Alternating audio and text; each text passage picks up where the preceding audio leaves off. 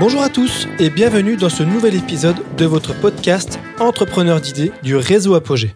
Comme chaque mois, nous partons à la rencontre d'un porteur de projet remarquable et inspirant. Aujourd'hui, nous accueillons Mehdi Napti, directeur du pôle 93 de l'association La Résidence Sociale.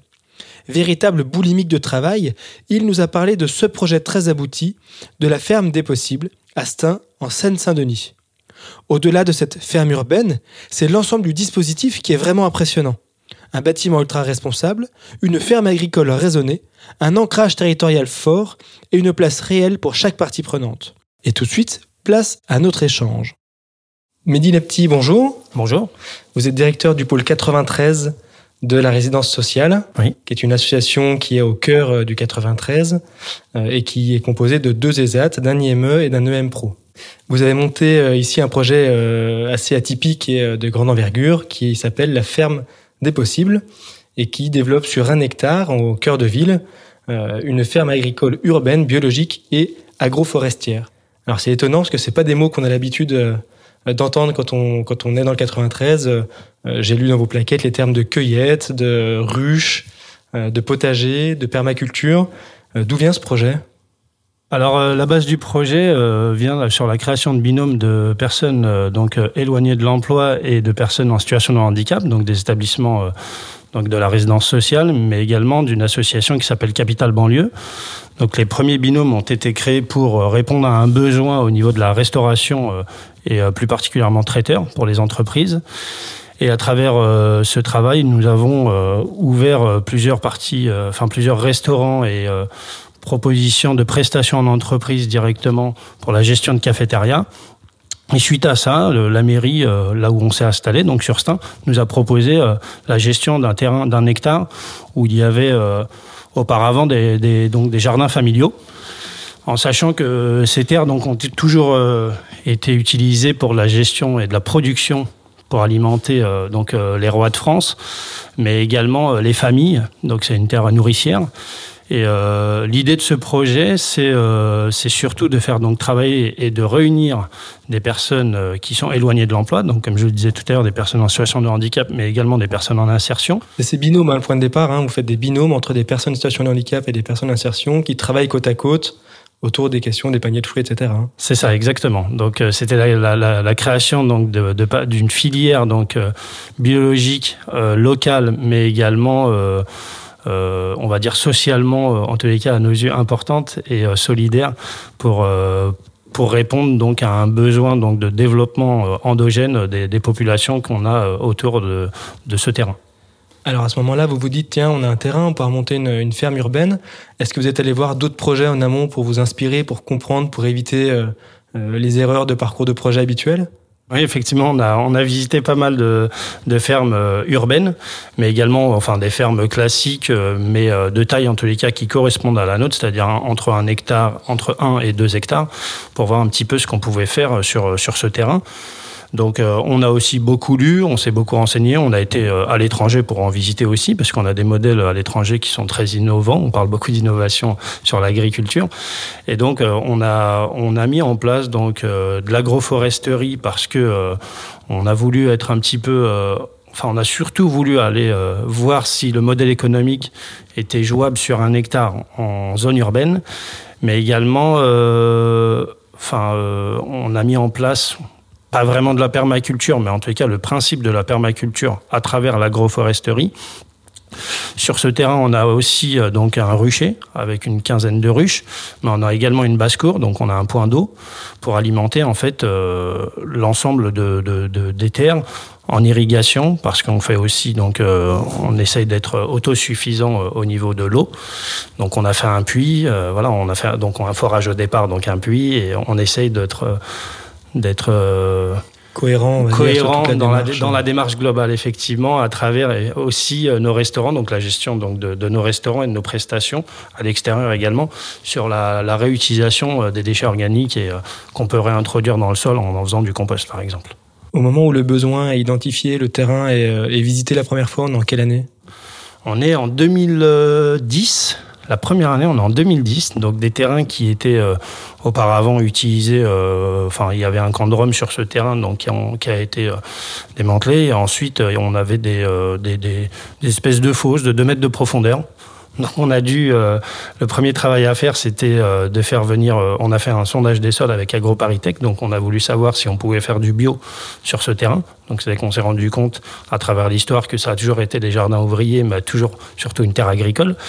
Et euh, on a dû, on a travaillé avec AgroParisTech aussi euh, sur la, la réinstallation des bonnes strates au niveau du sol Pour qu'il soit fertile et pouvoir produire. euh, voilà, c'est ça. Et donc, euh, et donc là, là, là, a démarré le projet effectivement d'avoir euh, effectivement des produits euh, de la graine à l'assiette où on transforme.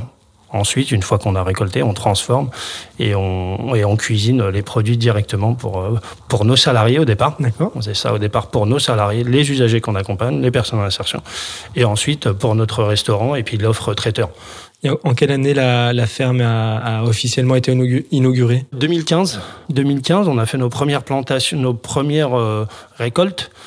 euh, en sachant qu'on avait planté à peu près 900 arbres et arbustes, donc euh, sur euh, sur ce sur ce terrain, on a on a que des donc que des que des fruitiers au niveau des arbustes, mais euh, la production au niveau du sol, quand je parlais tout à l'heure euh, d'agroforesterie, donc on n'a pas, on n'est pas en plein champ, donc on a en, tous les 5 mètres au niveau des arbres fruitiers, on a de la production en ligne, des petites lignes de production, et dans l'autre sens, on a euh, des aromatiques où en fin de compte, donc on, on essaye d'avoir, enfin on a l'obligation à travers le bio d'avoir une rotation des produits dans le sol, mais aussi euh, des aromatiques et euh, et, et puis donc euh, le, le, le principe de la permaculture, celui-ci, hein, c'est que tout s'autosuffit et, et s'alimente. Et alors toute cette production, elle permet d'a- d'aller chercher quelle part de votre ressource finalement dans votre modèle économique? Alors sur le modèle économique de la ferme des possibles, aujourd'hui on euh, on n'est pas, euh, on n'est pas vraiment à l'équilibre encore aujourd'hui sur sur ce modèle-là, mais on l'est à travers euh, les différentes prestations qu'on peut avoir au niveau de la restauration. Donc quand on fournit euh,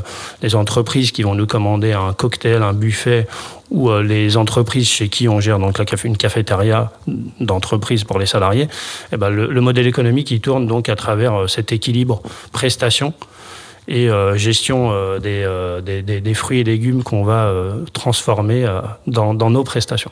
Et est-ce que vous avez régulièrement des visites ici? Est-ce que c'est un lieu ouvert? Alors c'est un lieu très ouvert, on fait beaucoup de visites et on fait aussi euh, pas mal d'animations, donc ça va se développer encore plus parce que l'idée de cette coopérative c'est de pouvoir euh, ouvrir aux habitants, mais jusqu'à présent on était surtout ouvert aux groupes et aux, enfin aux groupes, quand je dis groupe c'est plutôt les enfants de l'éducation nationale, donc des classes, mais également euh, des établissements médico-sociaux, donc on peut retrouver des IME qui viennent, des EM Pro, mais également des ESAT, pas forcément du 93, ça peut être au niveau du, du, du territoire Île-de-France, mais, euh, on a reçu aussi une association, euh, euh, enfin un établissement de la vie active qui venait par exemple d'Arras parce que ils ont l'idée de, mettre un d'installer un rucher dans leur établissement. Voilà, parce qu'ils ont un peu d'espace. Et donc, on reçoit effectivement des groupes qui, qui sont intéressés par la gestion d'un projet qui tourne d'une partie du projet qu'on peut avoir dans la ferme des possibles. Donc vous êtes à la fois un lieu d'expérimentation et euh, d'essaimage de ces expérimentations, à la fois un lieu euh, de vie euh, du quartier avec les entreprises et les particuliers, à la fois un lieu d'animation pour, euh, pour les habitants. C'est un lieu qui rayonne finalement.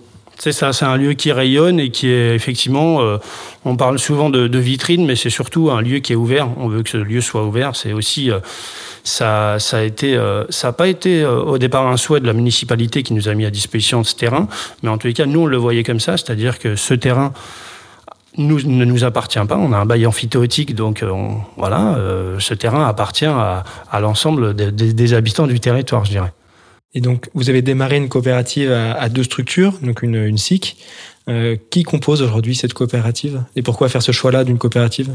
Alors, euh, la, la composition de la coopérative, ça a été donc les deux fondateurs, donc la résidence sociale à travers les aides Playel et donc euh, l'association Capital Banlieue qui fait euh, donc qui accompagne des personnes en insertion.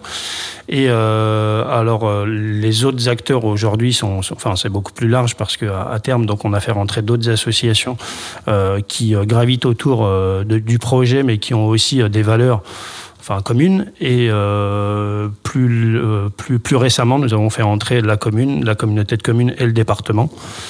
Et euh, l'idée de cette coopérative c'était de, pouvoir déjà parler voilà, sur un, projet commun et de se retrouver effectivement sur un projet commun qui est, on va dire, la sécurité alimentaire, mais également la production, le circuit court et surtout l'engagement solidaire des personnes qu'on accompagne à travers la création d'emplois, mais aussi la montée en compétences. À travers aussi des entreprises qui sont rentrées dans la coopérative des entreprises privées euh, sur des domaines d'activité que, que nous avons. Donc l'idée, c'est d'avoir cette dynamique de parcours des publics qu'on accompagne. Donc euh, en sachant que les, personnes font bien sûr le choix d'aller ou pas vers, euh, vers le privé à un moment donné, mais, euh, mais la, possibilité, en tous les cas, d'ouverture et de formation complémentaire qu'on peut avoir quand on met les personnes en situation dans une entreprise, voilà, ouvre des, possibilités de, de, de formation et de montée en compétences qui sont beaucoup plus larges.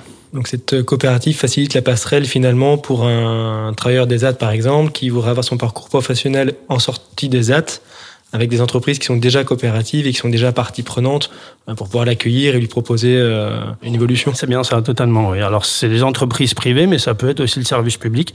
J'ai par exemple un rendez-vous euh, vendredi, enfin demain, pardon, un rendez-vous avec l'éducation nationale pour effectivement avoir cette dynamique aussi de parcours et peut-être de, de, de, de, prestations en entreprise, mais de mise à disposition de personnel dans, des collèges et puis même dans des, dans des écoles, enfin sur lesquelles en tous les cas il y a une production en interne et euh, d'avoir on va dire ces, ces trois niveaux, c'est-à-dire euh, le SS, donc l'économie sociale et solidaire, mais également les entreprises privées, mais, aussi le service public, nous permet euh, voilà, d'essayer de gommer en tous les cas les frontières qu'on peut avoir quand on travaille chacun de son côté, en silo comme on dit. Et, euh, ça nous permet d'avoir euh, sur des, collèges qui peuvent être en proximité, mais, mais également des entreprises, la possibilité d'avoir un parcours effectivement pour les personnes qui le souhaitent, encore une fois, beaucoup plus riche. Une dernière question. Euh, on a beaucoup, échangé avant d'enregistrer euh, euh, ce podcast pour bien comprendre l'ensemble de vos projets. Vous avez beaucoup de projets. vous m'avez dit justement le mode projet quelque chose d'indispensable et, et, et d'important pour pouvoir faire sauter ces cloisons, pour pouvoir travailler ensemble, pour pouvoir donner du sens. Expliquez-moi ce mode projet, comment est-ce que vous le mettez en place? Bah, je dirais que déjà la, la, la dynamique projet, elle est d'abord euh, en premier lieu autour de la personne. Donc on va prendre en considération, euh, le, enfin les personnes qu'on accompagne, mais au-delà des personnes, enfin euh, qu'on accompagne, il y a aussi les salariés. Donc c'est déjà de vérifier et de, de, proposer en tous les cas les, les possibilités d'ouverture et de travail en partenariat avec les, les, entreprises ou le service public qu'on peut avoir au, aux, aux, alentours. Donc on va proposer déjà euh, à travers des groupes de travail, mais des groupes de parole aussi la possibilité par eux-mêmes, parce qu'ils peuvent aussi nous proposer, les personnes hein, qui travaillent chez nous, d'avoir euh, enfin, des idées de, de partenariat, mais également de, nouvelles activités. Et à ce moment-là, on va décider tous ensemble, à travers donc un cahier des charges et avec des objectifs euh, précis dans le temps, mais aussi au niveau des résultats, de, mettre, de porter un projet commun, tous ensemble, en, sollicitant euh, dans la coopérative directement, donc soit les entreprises qui sont concernées, soit le, enfin, le, les services de la municipalité, de l'intercommunalité ou du département qui vont être concernés. Mehdi Lapti, merci pour cet échange. Euh, je suis assez frustré de ne pas avoir plus euh, pris le temps d'aller creuser, parce qu'on a eu une bonne, heure et demie de, discussion avant, euh, avant d'enregistrer, et c'est vrai que vous avez exploré beaucoup de champs, globalement qu'on pourrait mettre dans le terme de la RSE ou de l'inclusion ou du pouvoir d'agir. ou Notamment, on est au sein d'un bâtiment qui est assez incroyable, euh, qui est un bâtiment dont on a beaucoup parlé, qui est très responsable. On mettra nous en description euh, de ce podcast-là tous les liens justement pour pouvoir mieux comprendre votre projet parce qu'il est euh, complexe et très vaste. merci en tout cas pour votre accueil et puis bon courage pour vos prochains projets. Merci à vous. Voilà, j'espère que cet épisode saura vous inspirer. Merci à Mehdi Napti pour son accueil et pour cette visite instructive de la ferme. Les quatre clés de réussite que je tiens à vous partager aujourd'hui sont les suivantes. Un enjeu commun porté par un collectif, ici autour de la sécurité alimentaire, la production, l'engagement solidaire pour la création d'emplois et la montée en compétences. Une deuxième clé de réussite, c'est qu'il faut du temps pour monter un tel projet. Une troisième, c'est que ce projet est ancré dans son territoire et pour son territoire. Et enfin, la quatrième, et on ne le dit pas assez, eh ben, il faut tout simplement oser. Comme à chaque fois, vous retrouverez toutes les références de l'épisode dans le descriptif. Comme chaque mois, vous retrouverez cet épisode sur vos plateformes habituelles. N'hésitez pas à vous abonner. Vous pouvez aussi nous contacter par mail contact@apogée-ess.org. À bientôt.